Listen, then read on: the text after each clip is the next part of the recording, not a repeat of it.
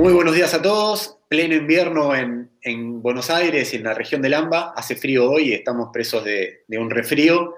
Em, y en esta oportunidad, siguiendo con el ciclo de entrevistas que, lanzamos hace ya casi dos años, un año más de un año y medio, vamos a charlar con Marcelo Balfiorani. Marcelo es el presidente de Ingeniería Mega y de Mega Energías. Son dos empresas que cada una tiene su expertise y su foco.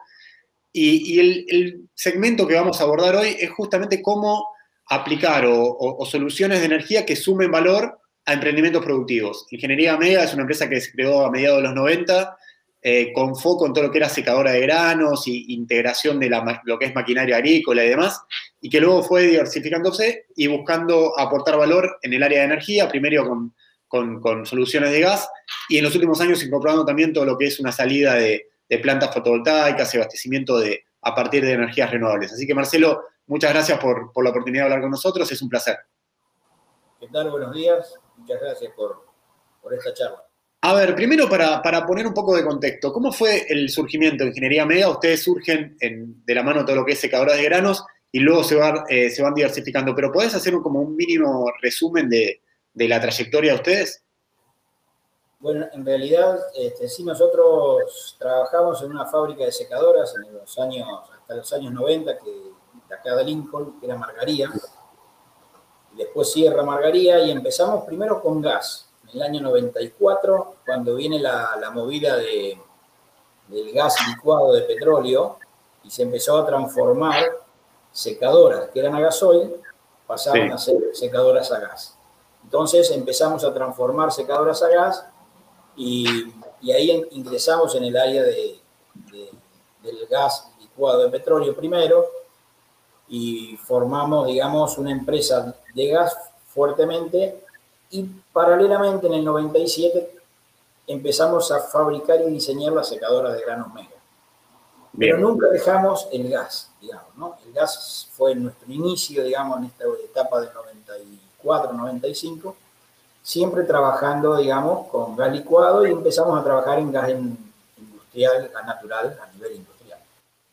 Ahora, en lo que es eh, si bien el gas natural tiene una penetración muy alta en Argentina, está en las más altas del mundo, seguramente todo lo que es el tendido gas natural, en todo lo que es el cordón agropecuario de, Buenos Aires, de Gran Rosario, de Santa Fe, de Córdoba y demás, eh, tenés muchas localidades que aún no tienen gas natural y que tienen que usar GLP.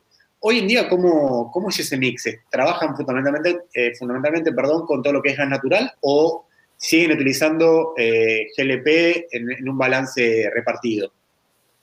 Em, a medida que los gasoductos se van extendiendo, todo se va transformando a gas natural, ¿no es cierto?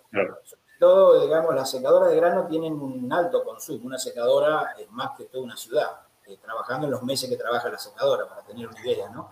De una ciudad chica. Entonces, cuando llega el gasoducto, automáticamente hay transformaciones, extensiones de gasoducto, extensiones de redes, para alimentar las secadoras, que son los grandes consumidores y nuestras principales obras.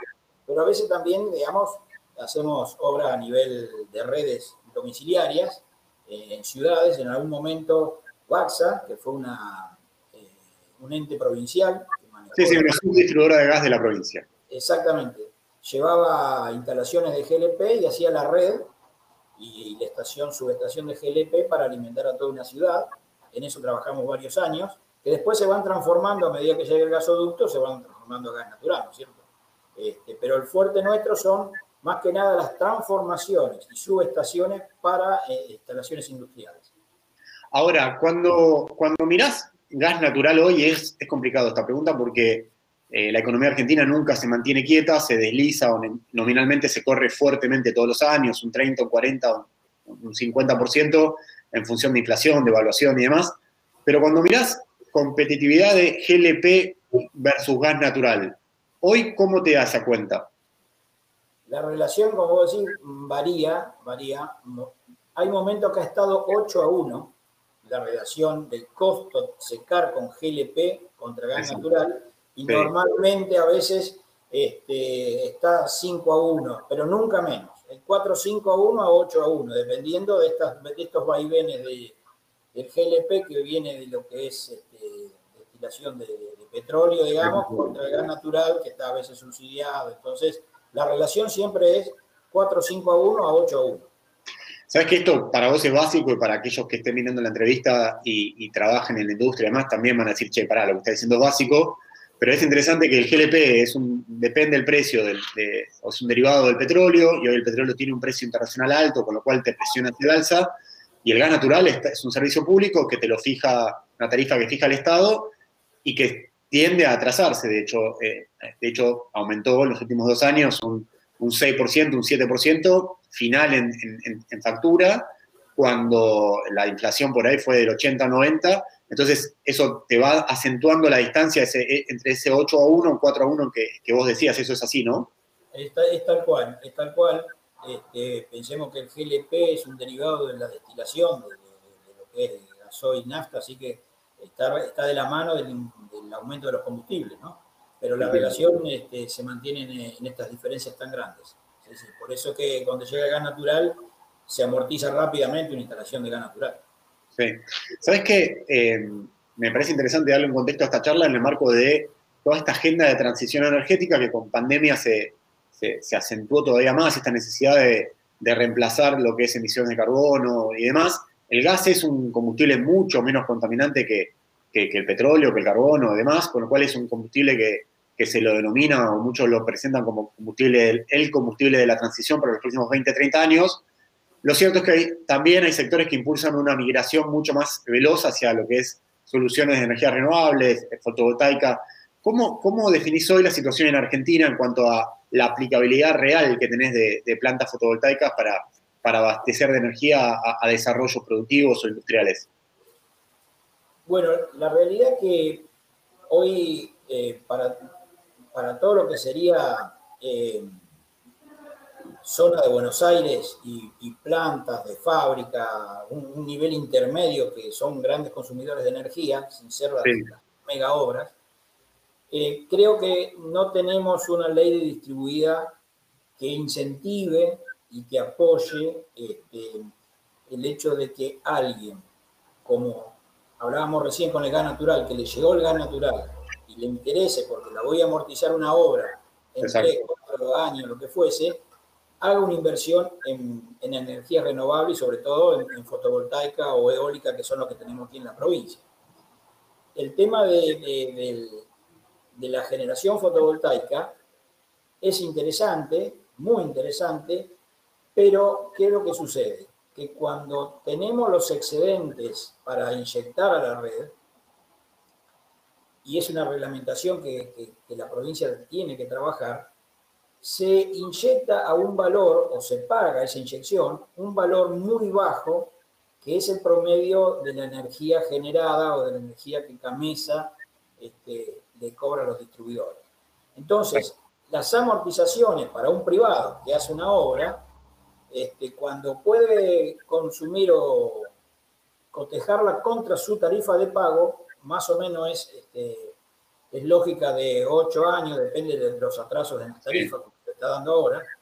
Pero si lo hacemos a nivel de inyección con los valores de camisa, la amortización es extremadamente larga, quizás de 15 años, por ejemplo. Entonces, me parece que hay que darle una vuelta a la ley de la distribución en la provincia de Buenos Aires o de puede generar, sobre todo en fotovoltaica, porque tenemos la energía tan, tan barata del sol y no la podemos aprovechar en realidad, ¿no?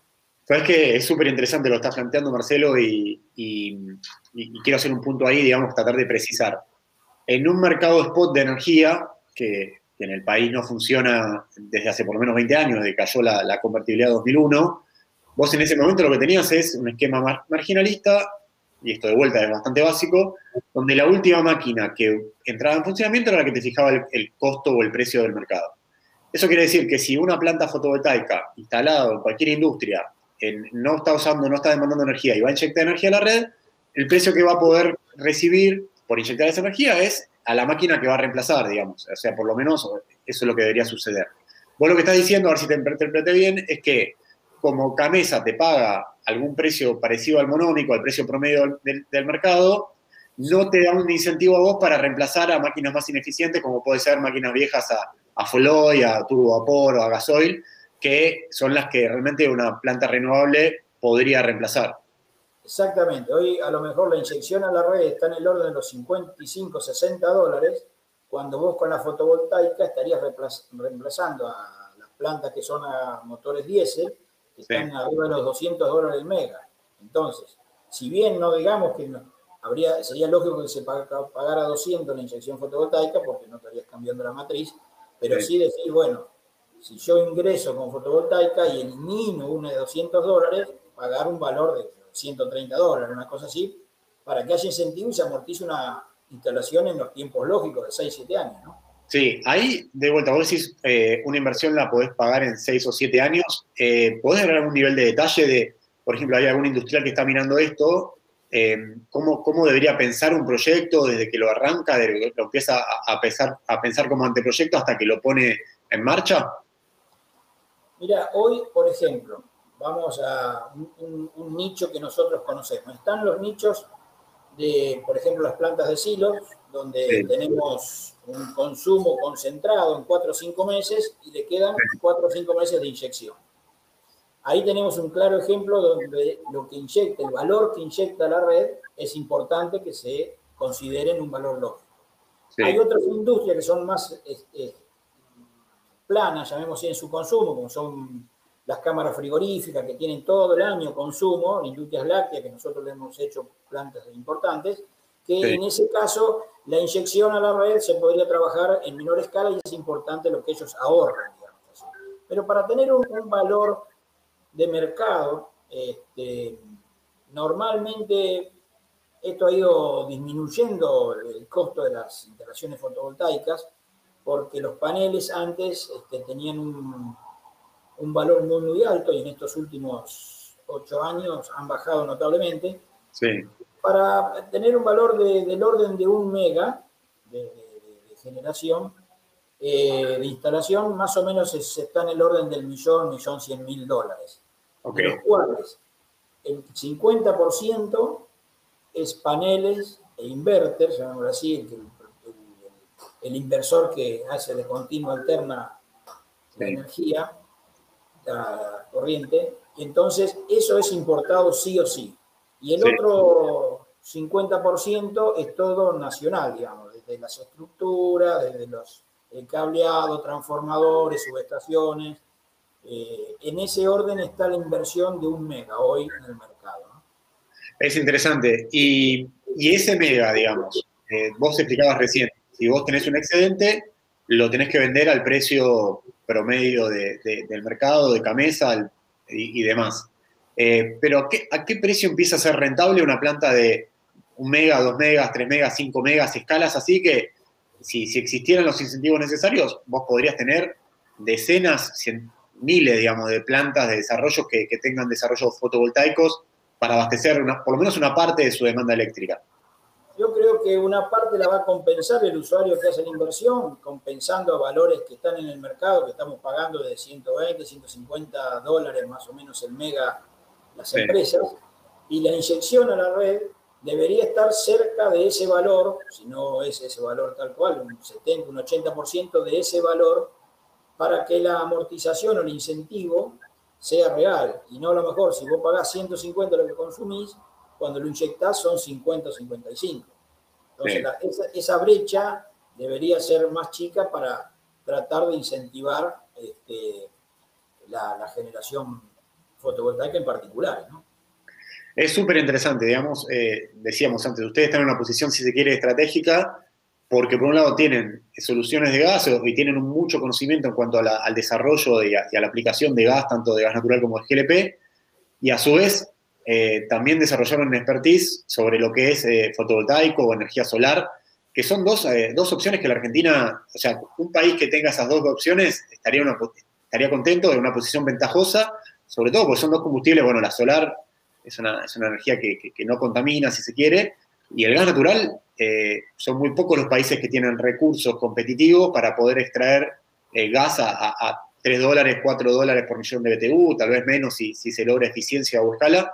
Eh, ¿qué, escenario ves de mediano plazo en Argentina en ese sentido?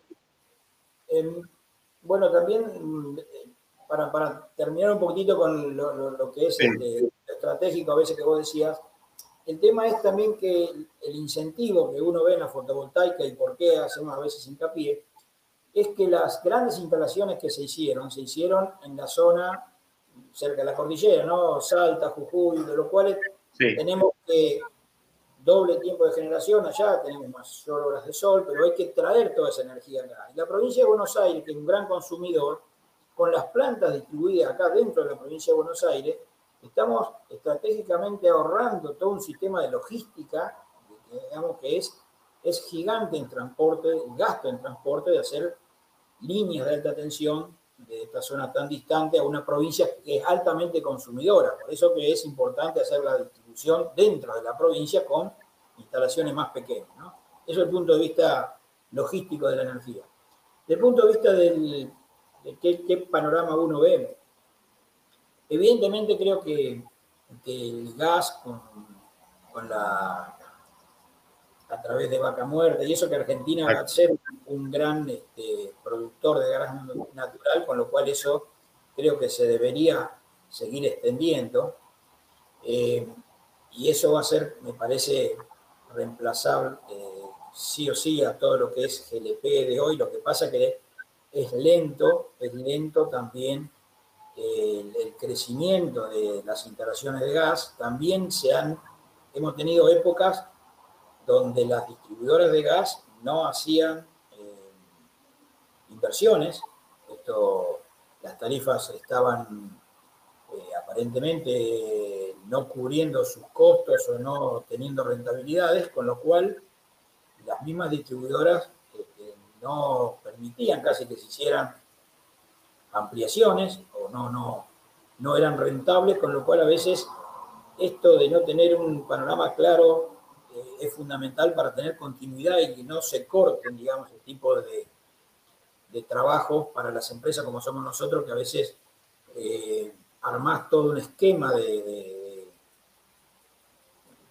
estructura para atender un mercado que, que, aparentemente va a venir o está creciendo y se para de golpe, ¿no? Este, esto que, que, comento del gas, que en momento se paraba, nos pasó con la fotovoltaica. Creo que hace cuatro o cinco años parecía que todo lo que era energía renovable, fotovoltaica, iba a tener un auge a nivel de provincias y bueno, nosotros armamos toda esta estructura de, digamos, de, traer algún convenio con los alemanes para hacer un sistema de hincado de tornillos para las estructuras y bueno, después se fue frenando, ¿no? Entonces, eso para las empresas también perjudica un poco, ¿no? Sabes que es interesante que lo digas vos, porque ustedes tienen base en Lincoln, en, la provincia de Buenos Aires, y, miran, o sea, están en el lugar de la cadena aguas abajo, donde vos necesitas que pasen determinadas cosas arriba para que esto, para que esto camine. O sea, antes hacías referencia a la, falta de transporte eléctrico, que es un cuello de botella enorme que tiene el sistema de, eléctrico en Argentina.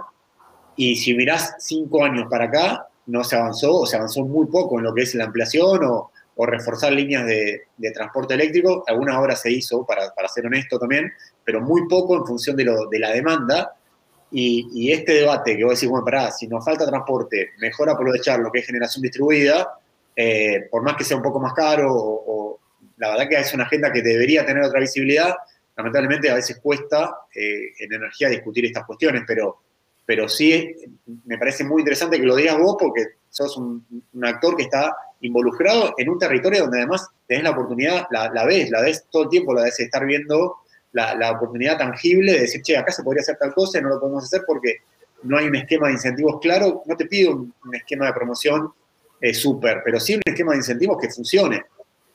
De hecho, hablando de, la estabilidad de energía que vos me contabas, se hicieron con el Provingel, que nosotros hemos sido adjudicatarios de algunas de las obras que hicieron, se hicieron a los finales de línea para estabilizar la línea, porque hay problemas de distribución, hay problemas de, de, estabilidad en la línea y estos parques pequeños distribuidos en los finales de línea estabilizaban zonas rurales que hoy tenían problemas y a raíz de esto se ayuda, digamos, a un sistema provincial. Por eso digo que es, los incentivos tienen que llegar porque los beneficios son muy importantes para todos, me parece. Bien. Marcelo, te corro un poco de lo que es eh, la parte de, mega energías, que es todo el desarrollo de, soluciones energéticas, te llevo un poco a la, pata de, ingeniería. ¿Cuán difícil es ser una empresa de ingeniería en la Argentina, digamos? O sea, porque sabemos que es un sector golpeado, si se quiere, es el de ingeniería. A mí me, gusta mucho cuando hablamos con alguien que es ingeniero y que tiene su empresa o que trabaja en una empresa de ingeniería, porque digo, el mundo exporta a veces, o empresas, países líderes ponen mucho foco en el cuidado de las empresas de ingeniería y a mí me da la sensación que en Argentina, lamentablemente, ustedes a veces reman contra la corriente. ¿Cómo, cómo lo evaluas eso? Este, mira, realmente nosotros, eh, Ingeniería Mega, que es secadoras, eh, hoy exportamos eh, más del 50% de nuestra producción. Desde hace varios años, ¿viste? venimos exportando a partir ya de...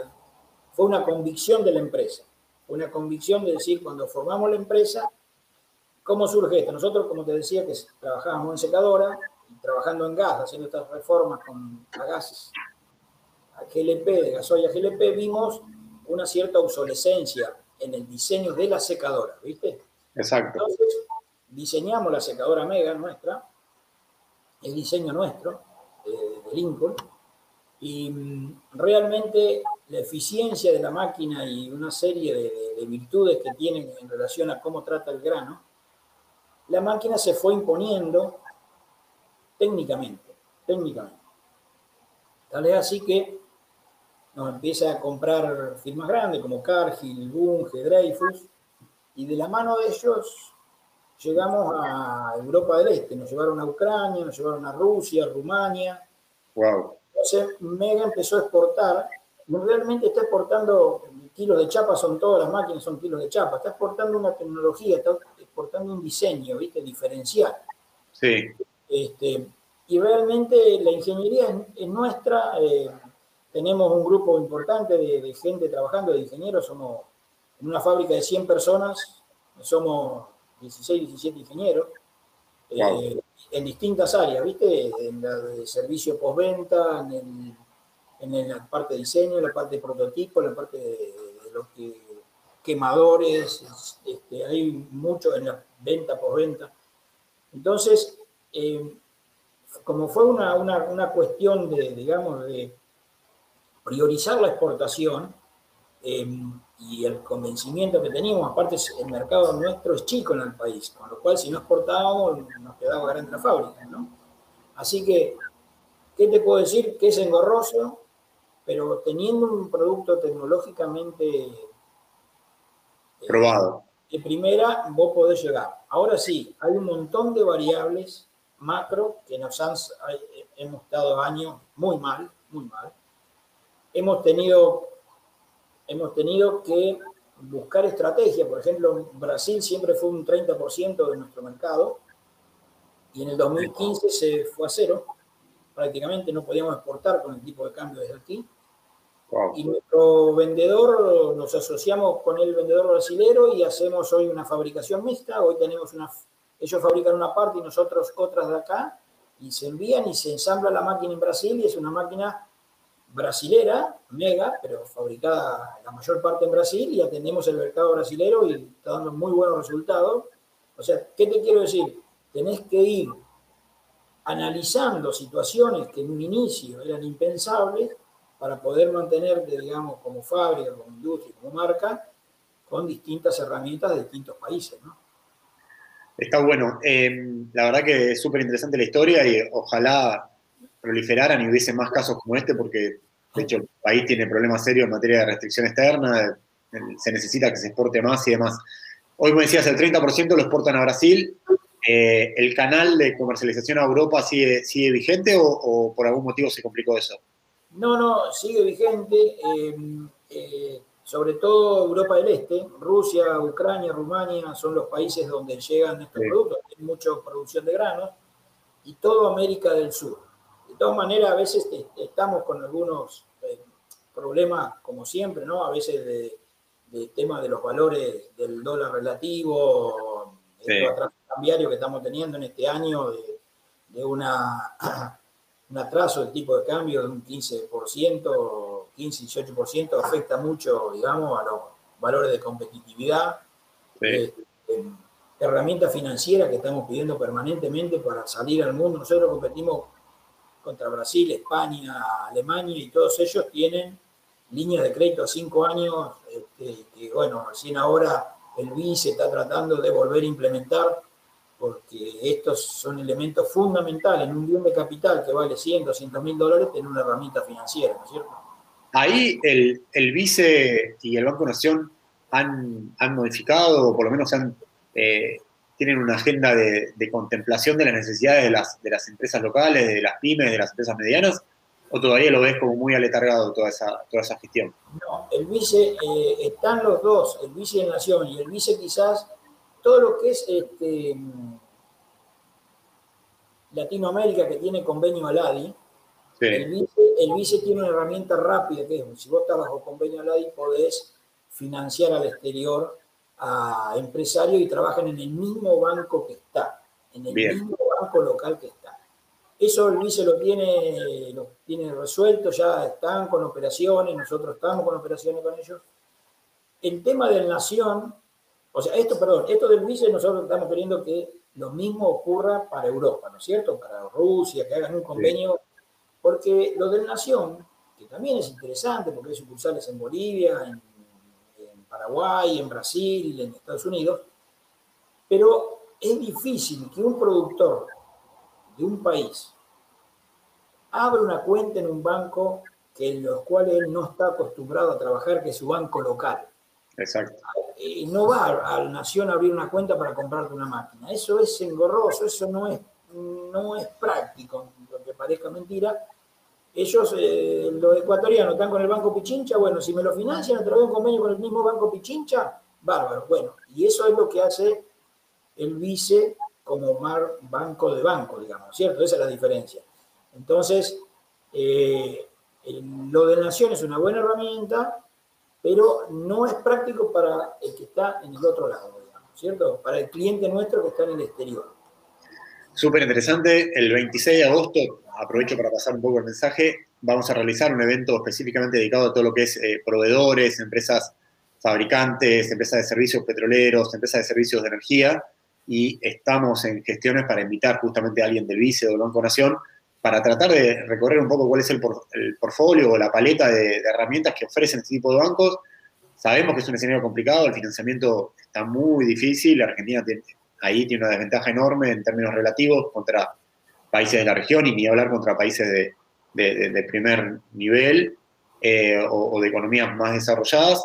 Eh, así que veremos si, tenemos receptividad y, podemos lograr con la participación de, algunos.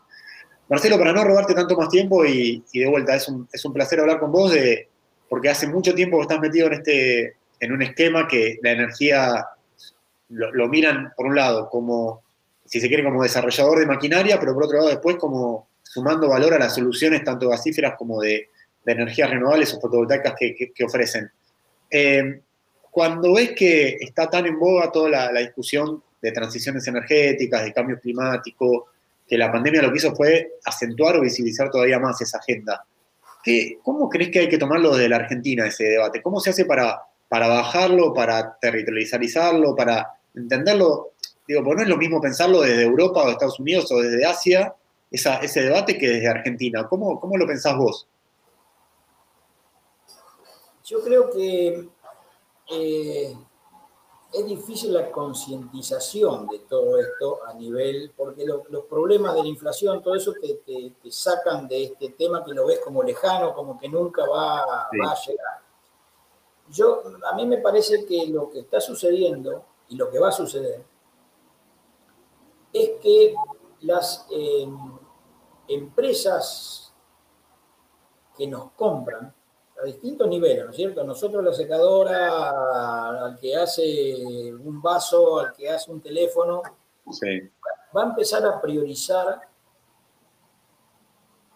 qué tenés vos como fabricante de renovable o qué haces vos en tu fábrica o en tu instalación a efecto de tener una energía limpia, una energía sana, una energía renovable. Y eso me da la impresión que va a ser el, como fue la pandemia que aceleró los tiempos en un montón de cosas, eran impensables, esto de tener reuniones en las cámaras, como ahora con vos, pero en las cámaras, digamos, empresarias, que siempre viajábamos como locos toda la semana, y hoy nos reunimos en un ratito.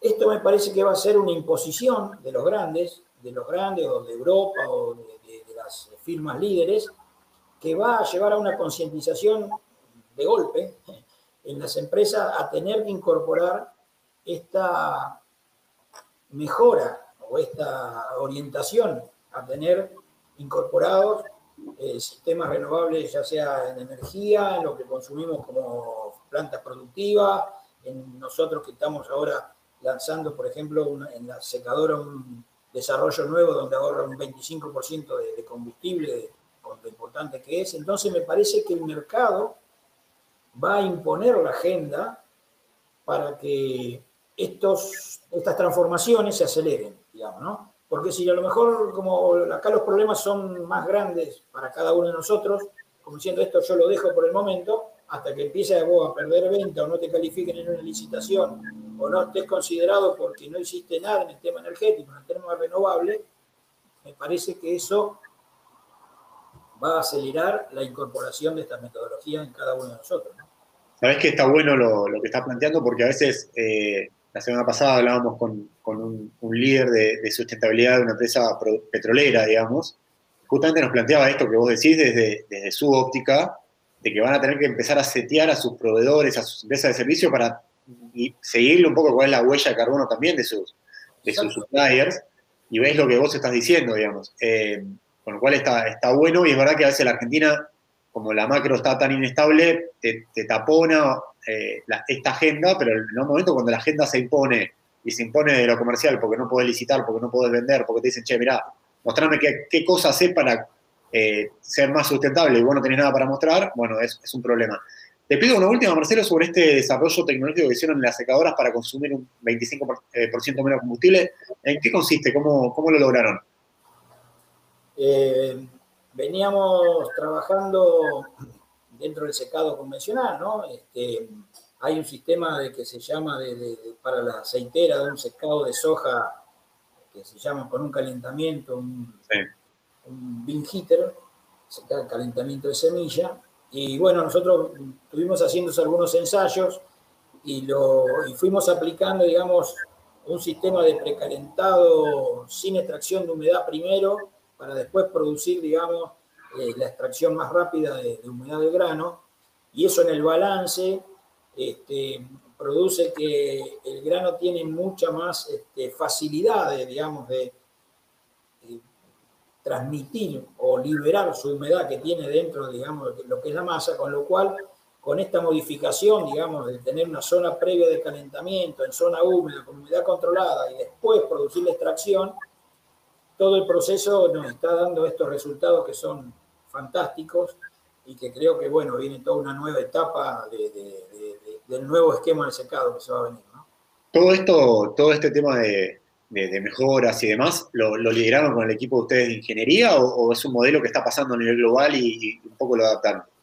No, no, no, no, esto es único nuestro, es más, somos los primeros que vamos, que estamos saliendo con esta reforma este, somos nosotros, digamos, los que lo hemos desarrollado de esta manera y, somos los que lo estamos lanzando al mercado este año. Te digo una cosa que digo siempre y, con esto vamos cerrando la entrevista para no excedernos del tiempo, habíamos dicho 35 minutos un poco como tope. Eh, cuando en una agenda tan complicada, nosotros como periodistas estamos, seguimos la agenda, y la verdad que es una agenda de crisis esta, entonces uno ve más pálidas que, que otra cosa, de repente ves que pese a ese escenario se sigue generando valor, hay equipos que siguen pensando en cómo, cómo mejorar cosas y que logran mejoras, eh, de alguna forma también tienes un aliciente general para, para, meterlo y para avanzar. Así que, nada, Marcelo, agradecerte el tiempo y estamos a hablar en cualquier momento. Muy bien, muy amables, gracias por el llamado y a disposición. Un abrazo grande.